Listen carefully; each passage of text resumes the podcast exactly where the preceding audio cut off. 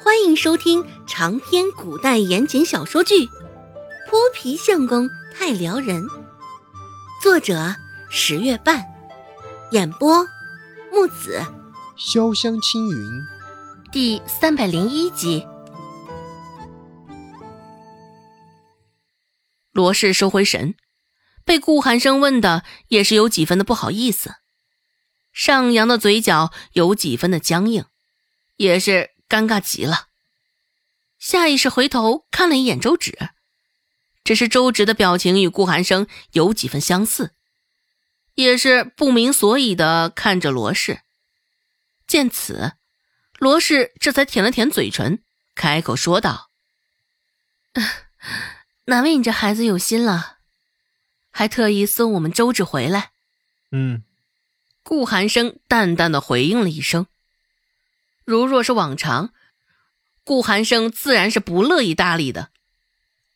这回也只是考虑到给周芷一个面子，礼貌回应罢了。罗氏继续说道：“这个点了，应该还没来得及吃晚饭吧？嗯，在我们家吃了再回去吧。”见顾寒生身形不动，罗氏又开口道。嗯，你送我们家周芷回来，本就该好好谢谢你一番的，也别客气了，进来吧。顾寒生，啊，周芷，嗯，这没有想到，罗氏竟然是想留顾寒生吃晚饭，只是罗氏的那番心思，应该也不仅此而已吧。至少周芷看着他那张脸，不像是这般简单的样子。顾寒生的身形还是未动。见状，罗氏忙朝着周芷努努嘴，示意让他劝劝顾寒生。罗氏说道：“ 周芷，你这个丫头怎么回事？平日里娘是怎么教你的？知恩图报，现在受了顾寒生的恩惠。”怎么还不请人进来坐坐？见周芷这般不作为、浑浑噩噩的模样，罗氏心里也是着急，恨不得上前掐周芷两把。自始至终，罗氏的手都没有松开，始终紧紧的抓着顾寒生的袖子。杵在门口做什么？当门神呢？这个点儿还不过来吃饭？怎么的？是不是还想着我来给你们三催四请啊？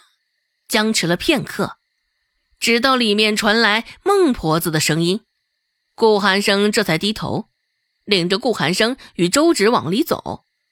罗氏脸上的神色再不如之前的那般暗淡，现在满面带着春色，神气活现极了。周有巧挨着孟婆子坐着。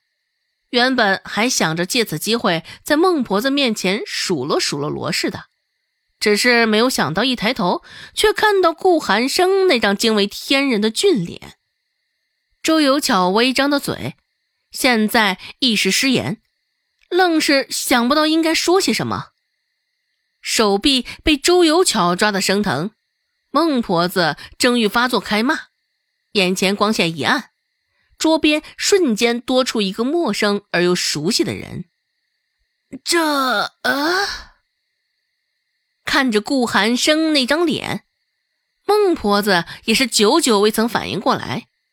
原本准备开骂的词儿，现在也哽在嗓子眼儿。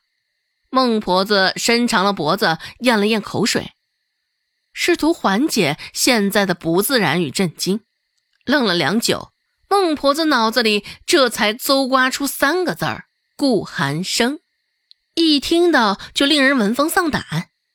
今儿个怎么来这儿了？孟婆子的眼中不免多了几分的忌惮，看向顾寒生的眼中也多了几分惶惶然与畏惧。这几日也没有对周芷百般为难吧？最多也就啰嗦数落他几句而已啊。这个时候。孟婆子也忍不住开始琢磨顾寒生上门来的意图，下意识的那眼神询问周芷，只是周芷压根儿就没看向孟婆子的方向。孟婆子努了努嘴，看着顾寒生那龙章凤姿之状，心里也是醋得慌，哆哆嗦嗦。孟婆子开口询问道：“呃，不知道你来我们周家是何贵干啊？”孟婆子还真不知道应该怎么称呼顾寒生，直呼姓名，喊他顾寒生吧，生怕他觉得无礼，心生不快；喊他顾少、顾爷吧，孟婆子又觉得他没这个脸，配不上，他的脸也不好看呢。循着声音，顾寒生视线甚是冷漠的扫过去，淡淡的开口道。按照我与周芷之间的关系，来周家吃一顿晚饭，有何不可？孟婆子，这若这话是从别人嘴里说出来，孟婆子定然先骂死这个人，而后骂死周芷。只是说出这话的人是顾寒生，他不敢惹，你惹不起。周芷也甚是惊讶的看了他一眼，还真是语不惊人死不休呢。这时候，周芷也能察觉来自一旁周有巧的视线，说实话，也有几分的热辣。不过与孟婆子热辣不同，周有巧的眼神中还带着几分绮丽的奢望。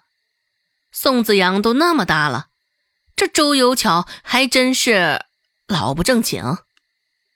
正想着，就听得顾寒生开口说道：“话说，刚刚那般大呼小叫的是你？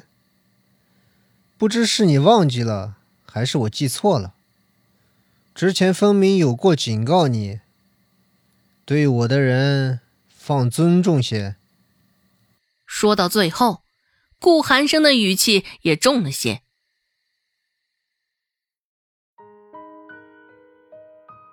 本集播讲完毕，感谢您的收听。感兴趣，别忘了加个关注，我在下集等你哦。